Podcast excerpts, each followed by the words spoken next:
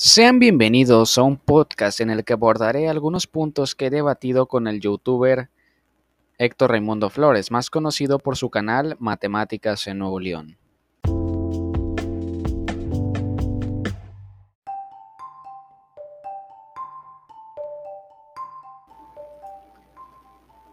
Me gustaría hacer una crítica elaborada a la postura filosófica de Ray con respecto a las matemáticas ya que a mi parecer comete demasiados errores.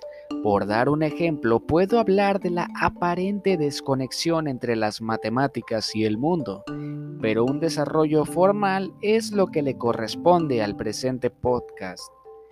Uno de los problemas con las premisas de Ray Flores es que no se entiende si es platonista o intuicionista. Quiero decir, para él, los conocimientos matemáticos son aceptables solo por mentes brillantes. Solo algunos pueden validar esa clase de conocimientos. Es como si la validez de cada teorema dependiera de autoridades.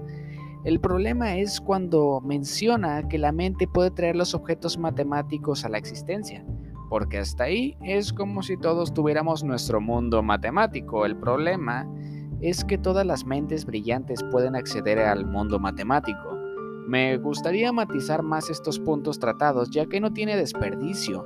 Para ello comenzaré con su idea de la existencia, y es que no se entiende mucho de primeras qué quiere decir con que algo existe, ya que en su video La matemática es una F, nos menciona que los objetos matemáticos no existen porque no están compuestos de partículas elementales.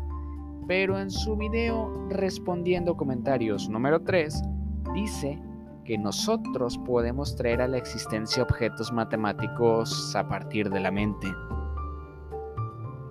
Cabe decir que aunque me diera la razón en cuanto a la posibilidad de materializar cada objeto, no da la mano a torcer y trata los objetos matemáticos como si fueran material no operante. En otras palabras, los objetos matemáticos no generan ningún impacto en el mundo. Esta perspectiva relega los números de contar a la misma categoría a la que pertenecen personajes como Spider-Man, Superman o Ala.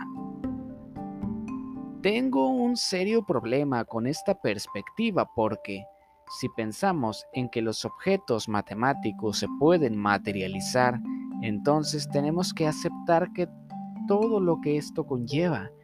Y por dar un ejemplo, puedo decir que los objetos matemáticos cambian con el tiempo, ya que potencialmente dejan de existir por la propia física del material utilizado para escribirlos. Al tratarse de objetos que forman parte del universo, forman parte de todos esos entes corpóreos que incitan al desorden, podemos pensar. Por otro lado, el problema que encuentro en su visión de la matemática es que por una parte se acerca al intuicionismo, en cuanto afirma que los objetos matemáticos son mero producto de la mente, y es platonista en cuanto considera un mundo matemático al que pueden acceder las mentes más prolíficas, hay que decir que esto es problemático porque sin buscar blasfemias nos habla de un conocimiento celestial al que solo puede acceder aquellos que estén bajo la gracia.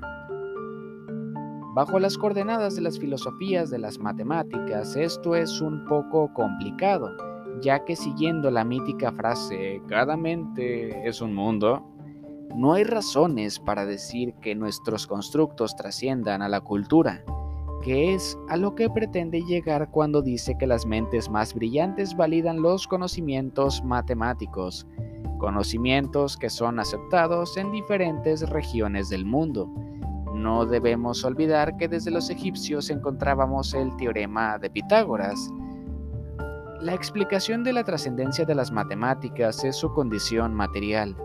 Aunque seas cristiano o hindú, los cuerpos caen por influencia de la gravedad. Uno de los recurrentes planteamientos de Ray es la situación de que la vida real jamás veremos, por ejemplo, un círculo debido a que todo trazo que hagamos alusivo a él cuenta con irregularidades, pero tengo que decir algo al respecto, Y es que esto no necesariamente nos compromete con una postura idealista. Existe una propuesta mucho más sencilla y es el formalismo. Definamos a C como un círculo de radio R y centro O. Siguiendo el formalismo, C es el círculo y nada más. Si yo quiero demostrar la intersección de todo diámetro de C es simplemente O, pues es cierto que necesito realizar un dibujo para darme una idea, pero, pero ojo aquí, ese dibujo no es propiamente C. C es simplemente ese símbolo que les mencioné, el símbolo que escribí C. El círculo es C y nada más. El dibujo simplemente es una guía para saber qué hacer en el análisis simbólico.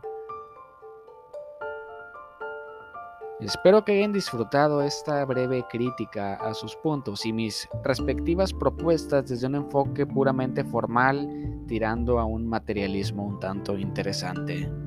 Hasta la próxima.